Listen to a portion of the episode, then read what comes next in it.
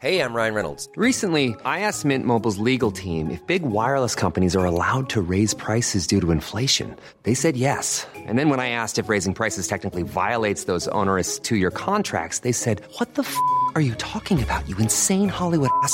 So to recap, we're cutting the price of Mint Unlimited from $30 a month to just $15 a month. Give it a try at mintmobile.com slash switch. $45 upfront for three months plus taxes and fees. Promo for new customers for limited time. Unlimited more than 40 gigabytes per month. Slows. Full terms at mintmobile.com.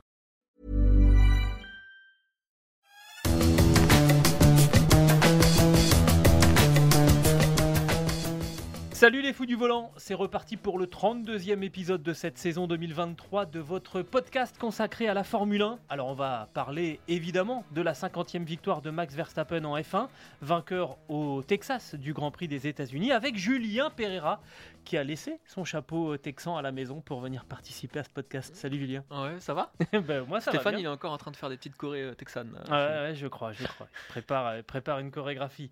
Euh, alors évidemment, on va parler de sa victoire, hein, je le disais, euh, Jap.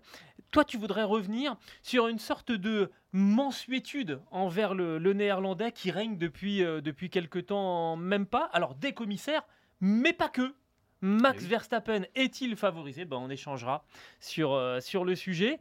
Euh, Verstappen vainqueur. Et pourtant, on a pensé que Norris, et puis surtout Hamilton, avaient les clés pour gagner cette épreuve à, à Austin.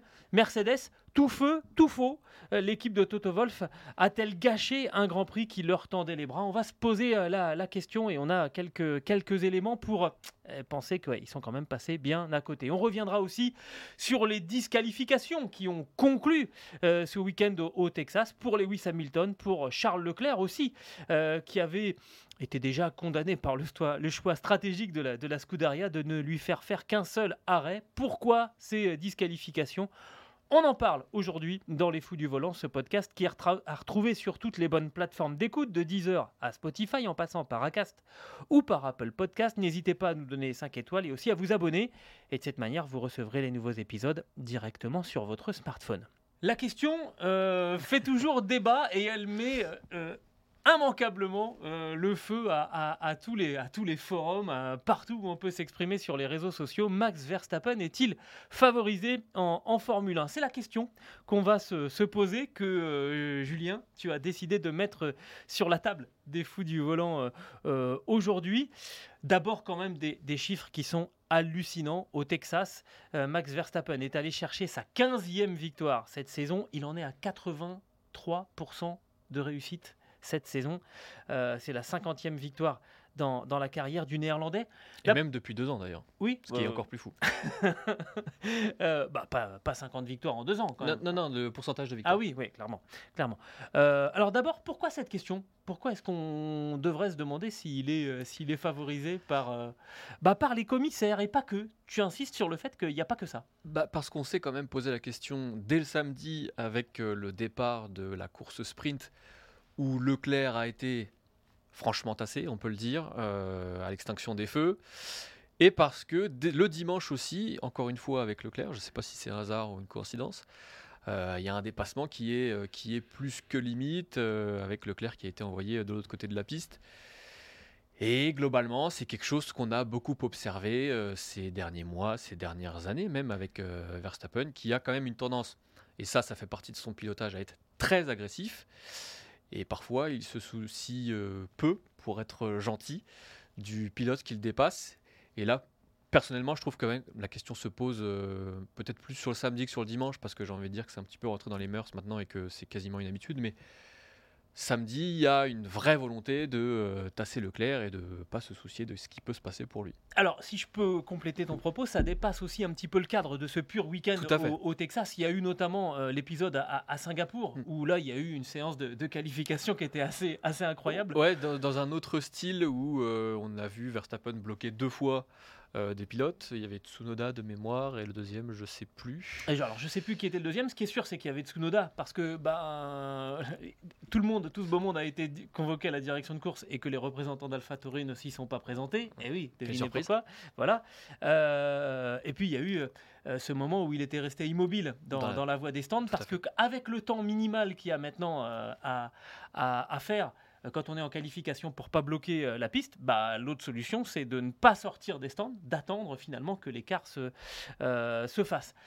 Euh, alors, d'après toi, est-ce que. Et on peut rappeler d'ailleurs qu'à Singapour, Verstappen n'avait pas, pas du tout été pénalisé et que la FIA, une semaine plus tard, avait admis que euh, il aurait dû l'être. Ils avaient mal géré, effectivement. Euh, là, euh, la question ne s'est même pas posée puisque euh, le samedi, pas d'enquête, le dimanche, pas d'enquête. La FIA a communiqué sur le fait qu'elle n'enquêterait pas sur le dépassement euh, de Verstappen sur euh, Leclerc. Et je trouve que ça pose la question de plusieurs choses, à la fois de ce que Verstappen a changé depuis qu'il arrive en F1.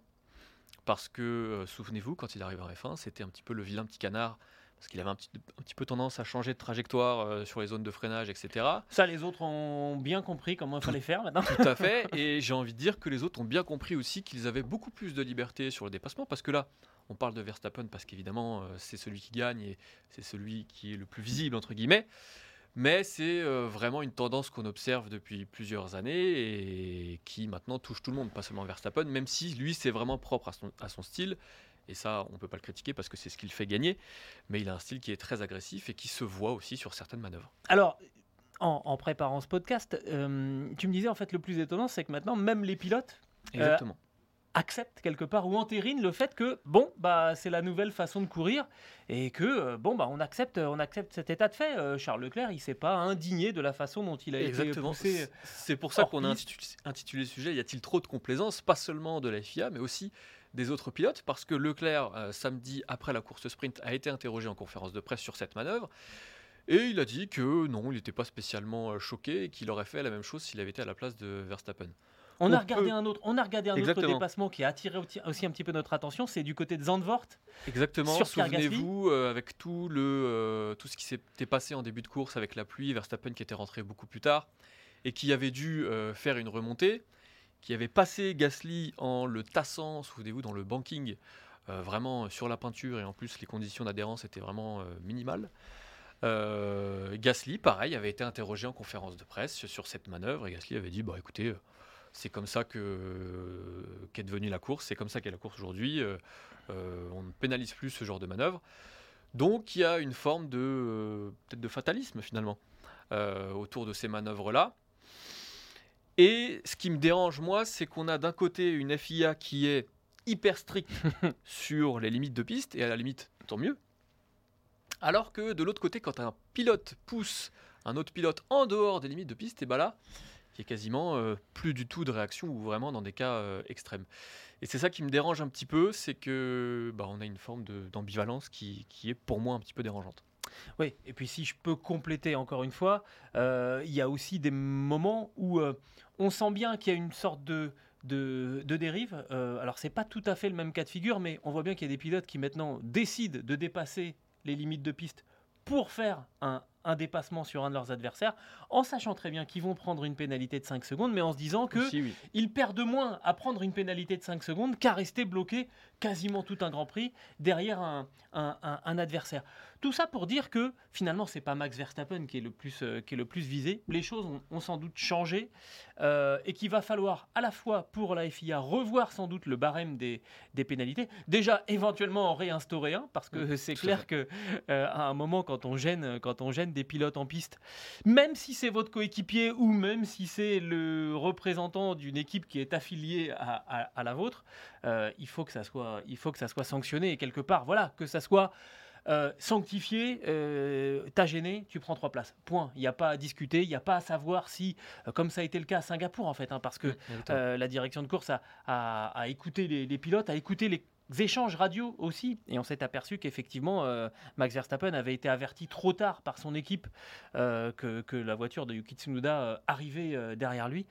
À un moment, il faut peut-être voilà, systématiser, euh, pour être plus précis que le mot sanctifié que j'emplo- j'employais, systématiser ce genre de, de pénalités et alourdir les, les- les- les- les pénalités, les sanctions aussi quand un pilote dépasse euh, les limites de la piste et prend l'avantage sur un, sur un autre. Et si on dézoome encore plus, on peut aussi euh, comprendre que bah, tout ça rentre dans la stratégie du let them race, c'est-à-dire, euh, traduisons, Ouais. laissez-les faire la course, qui est la stratégie appliquée depuis que la F1 a été reprise par Liberty Media. Euh, on se plaint, alors quand je dis on, je m'intègre pas dedans parce que moi c'est pas du tout mon cas, mais on se plaint du faible nombre de dépassements.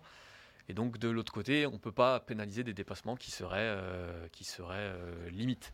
Euh, je sais qu'il y a un point auquel toi tu tiens, Gilles, c'est que si ces manœuvres-là sont de plus en plus courantes, c'est aussi parce que le pilote qui tente la manœuvre sait que le pilote qui le dépasse bah, se retrouvera pas euh, coincé dans le bac à gravier parce que derrière il y a des zones de dégagement qui sont énormes et que donc finalement bah, ça se tente entre guillemets. Ouais, c'est- Euh, jouable. En tout cas, ça rend, ça rend le, euh, jouable. On l'a évoqué euh, des dizaines de fois dans les fous du volant.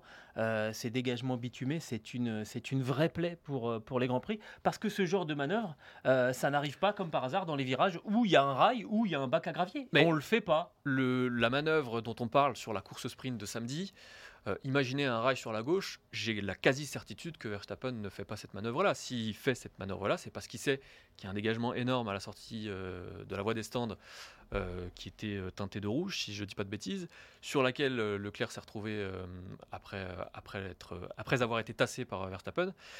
Donc évidemment, ça joue et que si on avait des bacs à gravier partout, eh ben, on n'aurait peut-être pas les mêmes conséquences. Bon, on, on- on va voir. Moi, j'ai quand même le sentiment que tout ça, c'est en train de, mûrir. Il faut rappeler que euh, le nouveau patron de la, FIA a quand même beaucoup de dossiers à gérer en ce moment et que tout ça, ça va prendre un petit peu de temps. J'ai le sentiment que... euh, alors, on sait qu'il y a cette problématique que certains circuits qui sont employés par la MotoGP et par la Formule 1 ont cette obligation euh, d'avoir 2 mètres de dégagement bitumé euh, au-delà du vibreur pour la sécurité des, des, des motards. Euh, on a vu d'ailleurs, euh, on avait vu au Qatar quand même qu'ils avaient repeint des vibreurs à l'intérieur, qui, qui est donc pas du, des vibreurs, qui est une sorte de partie de la piste qui est, qui est peinte en blanc et rouge, et que là on avait élargi la bande blanche sur un des Pour virages. dire non, c'est bon, Bon. c'est encore en piste. C'est, on, on sera bientôt plus sponsorisé du côté de la F1 par des, par des, par des marques de, de pétrole, mais peut-être, euh, je sais pas, euh, par des marques de, de- peinture. peinture. ça, ça sera un petit, ça fera un petit peu moins rêver. Voilà, tout ça pour dire que, bon, voilà, il y a des choses qui, euh, en ce moment, Ce qui ne remet en rien euh, la supériorité de Verstappen, ce qui ne remet en rien ses succès. Simplement, euh, ça ne doit pas être une justification non plus. C'est pas parce qu'il est beaucoup plus fort que les autres et que le binôme Verstappen-Red Bull est supérieur aux autres qu'on doit se dire bah de toute façon il aurait fini par le dépasser. Non, la F1 c'est pas ça. C'est ça se joue sur la piste et c'est important que ça se joue encore le plus proprement possible. il va, falloir encore travailler sur, euh, sur la cohérence. On va s'intéresser un peu plus maintenant à ce qui s'est passé justement sur, euh, sur la piste pen- pendant ce Grand Prix des, États-Unis avec euh, Mercedes. Euh, on a appelé ça Mercedes tout feu, faux. Parce qu'on a senti qu'il y avait un feu particulier euh, qui, qui brillait euh, chez Mercedes, et notamment pour Lewis Hamilton, euh, qui a admis pour la première fois de la saison, samedi, il s'est passé quelque chose samedi hein, dans le paddock, samedi, Lewis Hamilton s'est laissé aller à dire que les, les évolutions apportées à sa voiture étaient bénéfiques pour la première fois de la saison. Je, je, je, je souligne. Ok, d'accord. Merci Lewis. Wow, ça va être la fête. hein. Et du coup, troisième sur la grille de départ pour le Grand Prix de, de dimanche. Euh, Lewis Hamilton, il avait aussi pris le départ de la course sprint samedi de la, de la troisième place et il avait fini deuxième derrière l'inévitable euh, Max Verstappen qui lui était parti de la pole. Donc on se disait, il va se passer des choses dimanche, étant donné que euh, pour le Grand Prix, euh, Lewis Hamilton partait troisième, mais que euh, Max Verstappen devait partir en sixième position. Là, potentiellement, il y avait vraiment quelque chose, quelque chose à, jouer. Beaucoup pensaient que Norris avait des chances aussi de, de, s'imposer, de réaliser ce que Carlos Sainz a fait à Singapour, c'est-à-dire battre Max Verstappen dans un week-end où on a senti très très vite le vendredi que c'était très compliqué en configuration au Grand Prix. Euh, samedi, c'était un petit peu particulier, il faisait un peu plus frais. Et au final, en qualification et en course, on a bien vu que Max Verstappen était, était, était intouchable. C'est pas passé loin pendant le Grand Prix, euh, Jap. Hamilton termine à 2 secondes 2 de, Max Verstappen. Euh, c'est passé tout près. Oui, alors sur les 2 secondes 2, je pense qu'il faut euh, aussi considérer le fait que Verstappen est certainement euh, levé un petit peu le pied, d'autant qu'il a eu des problèmes de frein tout au long euh, de cette euh, course. Mais effectivement, c'est passé tout près et j'ai la conviction que Mercedes a pensé à la victoire à un moment dans la course. Alors ça n'a peut-être pas duré, ça s'est arrêté bien avant la mi-course. Non, mais ça a duré juste ce qu'il a fallu bah, pour qu'il ne gagne pas ce Grand Prix en fait. Ouais, exactement. Je pense que Hamilton était convaincu qu'il pouvait gagner. Et il y a eu, euh, allez, trois tours vraiment de flou, et c'est trois tours qui ont suffi à faire basculer euh, la course en faveur de Verstappen. Parce qu'il y a eu trop d'hésitation sur le plan stratégique, je pense qu'on est d'accord là-dessus, euh, Gilles. On a la même lecture. Euh, parce qu'au 19e tour, Verstappen, Mercedes pardon, demande à Hamilton s'il est capable d'emmener ses pneus médiums 5 tours plus loin. C'est ça qui est fou. Ce, alors, 5 effectivement, tours On lui dit pas un tour ou deux. Voilà. Est-ce que tu peux faire 5 tours de plus? Non mais les gars, je peux faire le Grand Prix si vous voulez, on y va. 5 tours, ce à quoi Hamilton répond euh, impossible, je suis déjà en grande difficulté. Et d'ailleurs, euh, tu l'as très bien remarqué, euh, Gilles, sur les deux tours suivants, ses chronos s'écroulent. Ce qui montre quand même que ses pneus étaient en fin de vie. Déjà au bout, ouais. Il y a ensuite un arrêt au stand qui est euh, vraiment pas maîtrisé. Je crois qu'on est à 3 secondes 6 d'arrêt. J'ai tout, euh, en fait, j'ai tout, j'ai tout repris. Parce que pour moi, Jap, excuse-moi, je te coûte. Pour moi, ce qu'on a vu là euh, dimanche euh, à Austin, eh ben, c'est que Mercedes n'est plus la grande équipe Mm. euh, Mercedes en, en Formule 1. Euh, on a senti, et notamment quand Max Verstappen est rentré au stand au, au 16e tour, que là, il y a eu une sorte de flottement. Tu disais un flou. Oui, c'est une sorte de flottement où euh, on s'est demandé s'il fallait couvrir la stratégie du Néerlandais. Je rappelle qu'il était parti trois places derrière Lewis euh, Hamilton, euh, ou s'il fallait pousser ce premier relais plus loin pour éventuellement basculer sur une stratégie à, à un arrêt. Ils ont hésité et finalement, ils ont tout perdu. Euh, et dans cette équipe Mercedes, pour moi, personne ne sort indemne de ce, Grand Prix. Euh, T'évoquais les arrêts au stand euh, chez, Mercedes. Bah, pour moi, les mécaniciens, ils n'ont pas été bons euh, dimanche. Euh, parce que sur l'ensemble des deux passages au stand, hein, parce que finalement Lewis Hamilton a fait deux passages au stand, tout comme Max Verstappen, on a perdu euh, une seconde 09 avec la voiture immobilisée en plus une seconde euh, par rapport à, à Max Verstappen. Je rappelle que l'écart à l'arrivée c'est 2 secondes 2. Il y a déjà euh, une seconde 09 d'arrêt en plus pour la Mercedes par rapport à la, à la Red Bull. Ensuite, bah, il y a le pilote. Euh, le pilote. Et là, il y a quand même un, un- un curieux hasard, tu le disais. hein. Euh, on lui demande euh, à la fin du 18e tour s'il peut faire 5 tours de plus avec ses, ses pneus du, du premier relais. Jusque-là, il tournait en 1,42. Et à partir du moment où on lui pose cette question, il fait 1,43,5, 1,43,7. Pendant ce temps-là, Max Verstappen, qui lui s'est arrêté au 16e tour un peu plus tôt, bah lui, il fait des chronos en 1,40,8 C'était le plus rapide en piste à ce moment-là. à ce moment-là très largement et ça fait 5 secondes 6 de perdu en deux tours. Euh, au total, euh, 1 seconde 09 plus 5 secondes 6, bah, ça fait 6 secondes 7 de perdu. Je rappelle que la course a été perdue pour 2 secondes euh, et 2 dixièmes.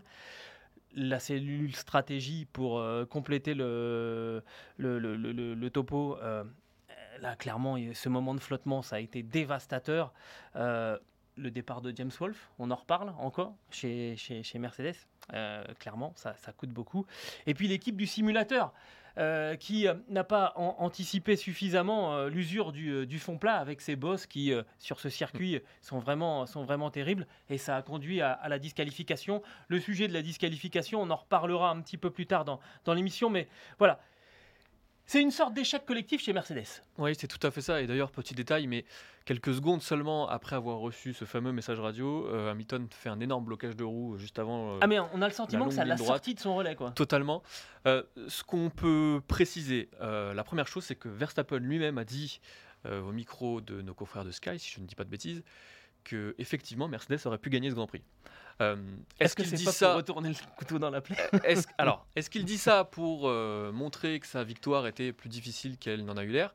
Honnêtement, je ne pense pas, parce que un, c'est pas son genre, et deux, il a plutôt tendance à se mettre en avant lui, plutôt que euh, de dire, euh, surtout Mercedes, euh, aurait pu gagner cette course-là. Donc peut-être que c'est pour remuer le couteau dans la plaie. Ce qu'on peut dire aussi, c'est que euh, Gasly a donné une petite anecdote après au micro de F1 TV, euh, en disant, euh, avant la course, Leclerc est venu me voir en me demandant si euh, euh, moi aussi j'allais tenter une stratégie à un arrêt.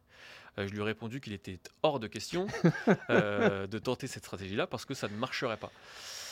Euh, Ferrari a tenté ce pari-là. Mercedes Sur Charles Leclerc. hein, pas- sur pas Charles Leclerc. Euh, Mercedes a songé à le tenter avec euh, Hamilton, ce qui montre quand même que aujourd'hui Red Bull Verstappen génère tellement euh, de peur ou en tout cas euh, semble Focalise. tellement supérieur, focalise l'attention des écuries, qu'on se sent obligé euh, de tenter des choses différentes, même quand Verstappen part euh, depuis le sixième rang. Alors que là, évidemment, la bonne stratégie était bah, de couvrir la stratégie de Verstappen, tout simplement. Euh, alors, tout simplement, ça paraît simple maintenant, mais ça ne l'est pas tant que ça. Et, et Hamilton, lui aussi, était convaincu qu'il avait le rythme pour, pour gagner. Et encore une fois, Hamilton est plutôt souvent très lucide sur ses Oui, oui, performances, oui, sur ce qu'il est en mesure clairement. de faire.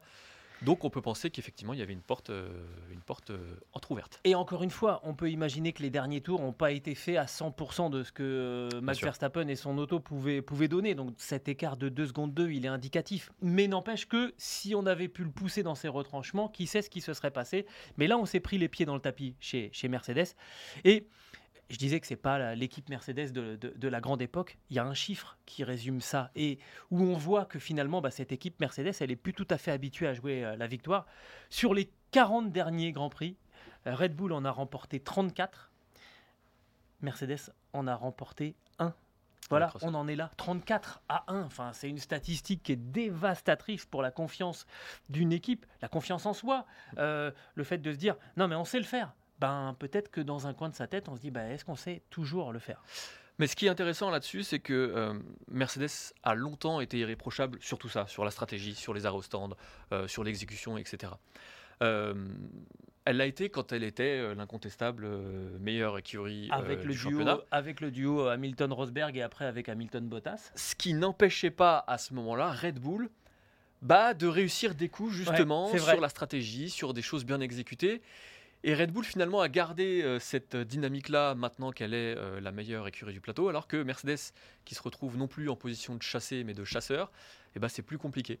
Et je trouve que c'est intéressant parce que ça montre à quel point la confiance et finalement l'ADN d'une écurie euh, sont importantes pour euh, toutes ces choses-là, ces petits détails qui font la différence. Ah, et ça reste dans les, moments de, dans, dans les moments de vérité. Et clairement, Red Bull a fait une course absolument parfaite pour, pour Max Verstappen. Et c'est comme ça qu'il est allé chercher ce, ce Grand Prix où il a vraiment souffert. euh, où la voiture était, était moins bien parce qu'avec ses bosses, il fallait relever euh, le, le fond plat de la, de la- de la voiture. Qu'en plus, il y a eu des problèmes de frein. Enfin, c'était vraiment très très compliqué. Et pour en terminer avec cette histoire de Mercedes, je me dis, mais finalement, heureusement, heureusement que Lewis Hamilton n'a pas franchi la ligne d'arrivée en première position. T'imagines Ah, euh, hop, on le fait monter sur le podium et vas-y, God Save the King, ouais, Lewis Hamilton, sixième victoire à Austin et tout. Ah bah non, euh, la voiture, euh, elle n'est pas conforme, disqualifiée, ça aurait été dramatique, encore plus dramatique que de perdre une deuxième place. Mais d'ailleurs, c'est aussi pour ça qu'il faut euh, prendre du recul vis-à-vis de cette question. Est-ce qu'Hamilton aurait pu gagner dimanche? Bah, À partir du moment où sa voiture n'est pas conforme, euh, la question tient moins finalement parce que on peut aussi estimer que si Verstappen n'a pas eu ce problème-là, on va en reparler juste après, mais si Verstappen n'a pas eu ce problème-là sur sa monoplace, c'est aussi parce que elle était plus haute et que forcément elle était moins performante. Eh ben on va en parler justement de ces histoires de, de disqualification. Dans, ça sera le troisième sujet dans notre euh, podcast Les Fous du Volant euh, aujourd'hui. Deux disqualifications à la fin de ce Grand Prix des États-Unis à, à Austin euh, pour Lewis Hamilton qui avait franchi la ligne d'arrivée en deuxième position et pour Charles Leclerc qui lui était parti de la pole et avait terminé à la sixième place avec une stratégie déjà qui était un petit peu compliquée de chez- du côté de chez, chez Ferrari. On avait décidé de lui faire faire un seul arrêt. On avait mis ses œufs euh, dans deux paniers différents chez, euh, chez et Ferrari. Et chez Ferrari, on s'est réveillé encore plus tard que chez Mercedes. Ah oui, là, clairement. Euh, alors, on va expliquer cette histoire de, cette histoire de disqualification. Euh, pour ceux qui suivent la Formule 1, ce que je vais dire, c'est une évidence, mais il y a souvent des nouveaux, euh, donc on va leur expliquer. Sous les monoplaces de, de Formule 1, il y a un patin en bois qui est installé et qui permet au commissaire technique de vérifier si les voitures ne sont pas trop basses et si elles ne frottent pas trop euh, au sol. Donc c'est une planche euh, en bois euh, tout bête, ce qui tranche un peu avec la modernité euh, du carbone et des, des Formule 1. C'est de la résine d'ailleurs, c'est du, du Oui, bois composite. Voilà. Bon, en tout cas, euh, la densité est très, très réglementée. Le mode de fixation aussi très, très réglementé. Et l'épaisseur, je crois que ça ne doit pas passer sous les 9 mm C'est ça. à la fin du, du Grand Prix. Euh, si vous êtes curieux, c'est l'article euh, 3.5.9 alinéa E du règlement technique de, de la Formule 1 euh, 2000 2023. Si vous avez du temps à perdre, allez-y. je l'ai fait ce matin.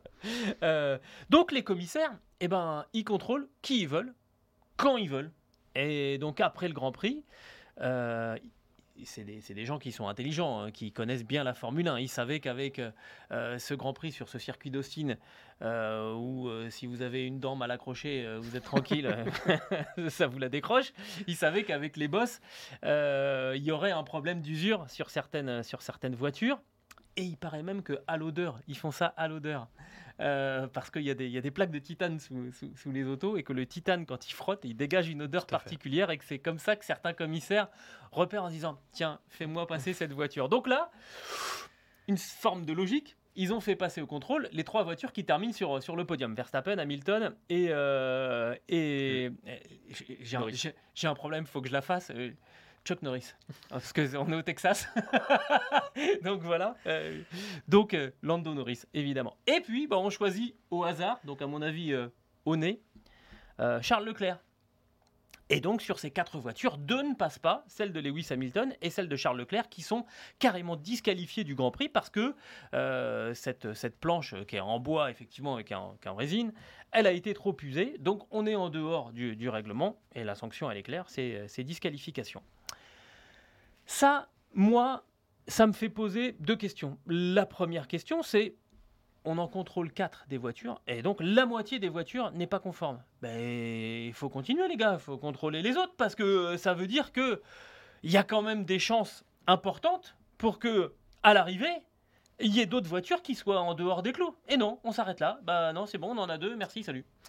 Oui, parce que c'est malheureusement une question de temps, tout simplement. Euh, alors, pour faire simple, le dossier qui a été euh, diffusé à presse, euh, après ces analyses-là, il fait déjà 5 ou 6 pages, je crois. Il y a un nombre incalculable de, incalculable de points qui ont été euh, euh, checkés par euh, les commissaires de la FIA.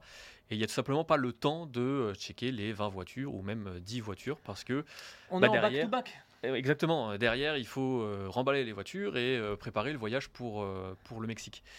Donc, on fait ça aléatoirement, alors sans que ce soit vraiment aléatoire, puisqu'évidemment, on prend les trois voitures du podium. Euh, et effectivement, il n'y a aucun point de règlement qui impose euh, que la voiture du coéquipier soit euh, contrôlée si une voiture apparaît hors du règlement. Moi, Voilà. je pose la question quand même, est-ce qu'on peut pas prendre un tout petit peu de temps? C'est quand même pas très... Ça prend pas 4 heures, hein, à un moment. euh, Surtout quand on est comme ça dans une configuration où on voit bien qu'il y a, il y a quand même un truc, il y a un loup. Quatre voitures, on a, on a donc contrôlé les trois premiers plus le sixième. Ben, moi je pose la question, et le quatrième et le cinquième alors? Bah, ce sont les grands gagnants. Ça c'est clair. Non, mais on, on- alors effectivement, c'est de la supputation. On ne peut pas dire euh, Non, non, non, la voiture de Carlos Sainz était hors du règlement, Mais on sait on- pas. Mais on ne sait pas. Exactement. Euh, Il On- y, a, il y a- il y a un doute et, euh, Et c'est valable pour Carlos Sainz, mais c'est valable pour tout à fait. tous les autres. Hein. Pas voilà, on vise pas, on vise pas l'espagnol. Ça c'est la première question. La deuxième question, c'est alors on décide que, enfin on décide, on décrète que les autos de Lewis Hamilton et de Charles Leclerc euh, n'étaient donc pas euh, en conformité avec le règlement euh, pour euh, pour le Grand Prix. D'accord. Mais elles étaient en conformité avec le règlement pour la course sprint, sachant que entre la course sprint et le Grand Prix, les autos elles sont en parc fermé, elles n'ont pas bougé.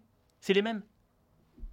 Oui, non, Donc par magie, la, la- la voiture elle est devenue non conforme. On peut aussi estimer que euh, le plancher, euh, le- enfin cette fameuse planche a tenu pour le sprint et n'a pas été pour euh, la course.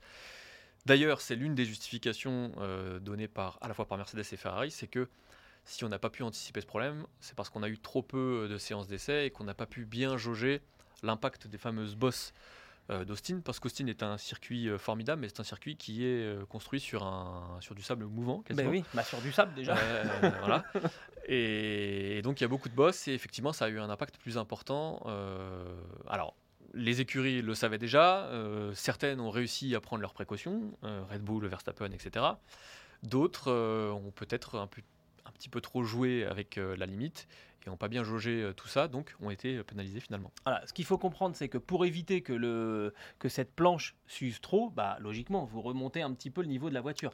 Ça veut dire que vous dégradez les performances de votre monoplace. C'est pour ça que, en tout, enfin, voilà, c'est une des euh, explications possibles euh, de la euh, relative euh, difficulté qu'a eu Max Verstappen à Tout remonter de la sixième place jusqu'à la, jusqu'à la première position. Mais ça veut dire qu'on était bien conscient euh, bah, chez Red Bull que qu'il y avait ces bosses et qu'il fallait euh, qu'il fallait relever euh, la voiture. Alors effectivement, comme on est sur un week-end sprint, euh, il n'y a qu'une séance d'essai libre le vendredi et l'après-midi, c'est directement la qualification en vue du Grand Prix. Traditionnellement, sur les week-ends classiques, le vendredi après-midi sert à faire des longs runs pour estimer euh, euh, comment la voiture se, se comporte. Mais forcément, on fait des projections et on regarde euh, évidemment l'usure de, de- de- de- ces planches-là et on extrapole ensuite ce que ça va donner pendant le Grand Prix avec une charge maximale sur, sur le premier relais en, en- en- en carburant. Là, on on peut pas le faire.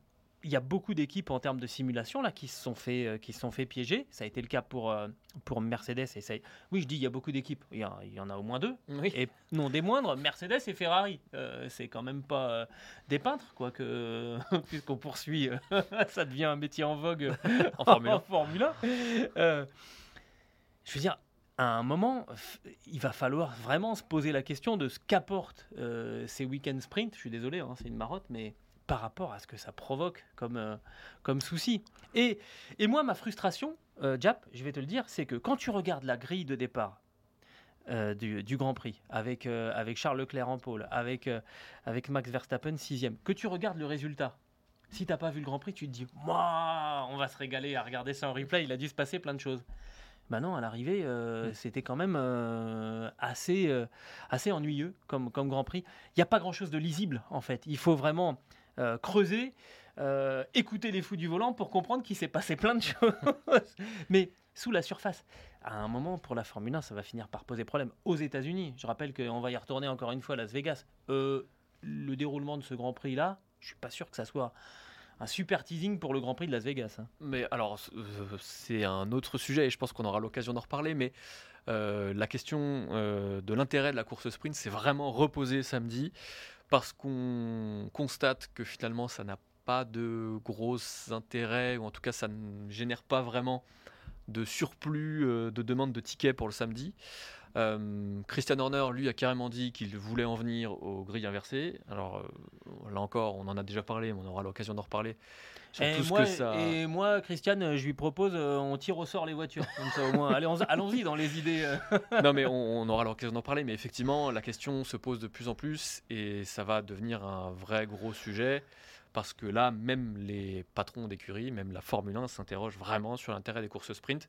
On aura de toute façon l'occasion d'en reparler puisqu'on aura un nouveau sprint au Brésil, c'est euh, début novembre si je ne dis pas de bêtises, puisque enfin c'est la, la suite de l'enchaînement. On a trois grands prix Ça sera la fin du triple header là. de- Tout du- à fait. Et donc je pense que euh, ça va très vite redevenir un sujet, y compris pour nous, fous du volant. Exactement. Bah voilà ce qu'on pouvait dire euh, de ce Grand Prix des, des États-Unis, qui n'a pas été le plus spectaculaire, alors que sur le papier, cette grille de départ, elle était quand même ultra Il y intéressante. avait des promesses, ouais. Ouais, bon, voilà. Promesses non tenues. Exactement. Ça arrive en sport et c'est un peu, euh, c'est un peu la teneur de notre discours. Hein. C'est pas, euh, c'est pas, c'est pas le, pr- c'est pas le jour de l'an euh, tous les jours euh, en sport. Il y a, il y a parfois des, des matchs, des, des courses où on, vibre un petit peu moins. Ça a été, euh, ça a été le cas pour pour ce Grand Prix des États-Unis. Ah, quelque chose me dit que le Mexique va relever un petit peu, euh, va relever un petit peu tout ça. C'est, c'est pimenté euh, au, au Mexique. non mais rien que de, rien que de Il voir pouvait déjà. pas, il pouvait pas s'en empêcher. Bah non, mais rien que de voir déjà euh, comment va se comporter euh, Sergio Perez qui, euh, bah, qui a repris des points, mine de rien, à, oui, à Lewis, plutôt bien. oui. à Lewis Hamilton. Tiens, les horaires du Grand Prix du, du Mexique, parce qu'on enchaîne, hein, on faiblit pas, et on va rester dans le décalage horaire. Euh, 19h30, la première séance d'essai libre, vendredi, 23h la, la seconde. Samedi, euh, dernière séance d'essai libre, ça sera 18h30, la qualif à 22h, et enfin le Grand Prix dimanche à 21h. Vous avez euh, rendez-vous euh, dans les premières heures de mardi matin pour retrouver votre, podcast Les Fous du, du Volant sur toutes les bonnes plateformes d'écoute, de Deezer à Spotify, en passant par Acast ou par Apple Podcast.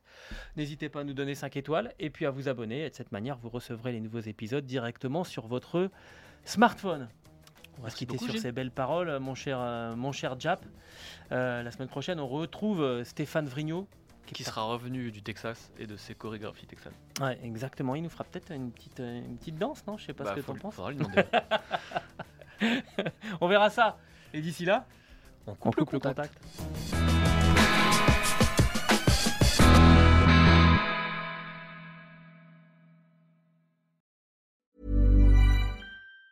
Planning for your next trip? Elevate your travel style with Quince. Quince has all the jet setting essentials you'll want for your next getaway, like European linen, premium luggage options, buttery soft Italian leather bags, and so much more. And it's all priced at 50 to 80% less than similar brands. Plus, Quince only works with factories that use safe and ethical manufacturing practices. Pack your bags with high-quality essentials you'll be wearing for vacations to come with Quince. Go to quince.com slash trip for free shipping and 365-day returns.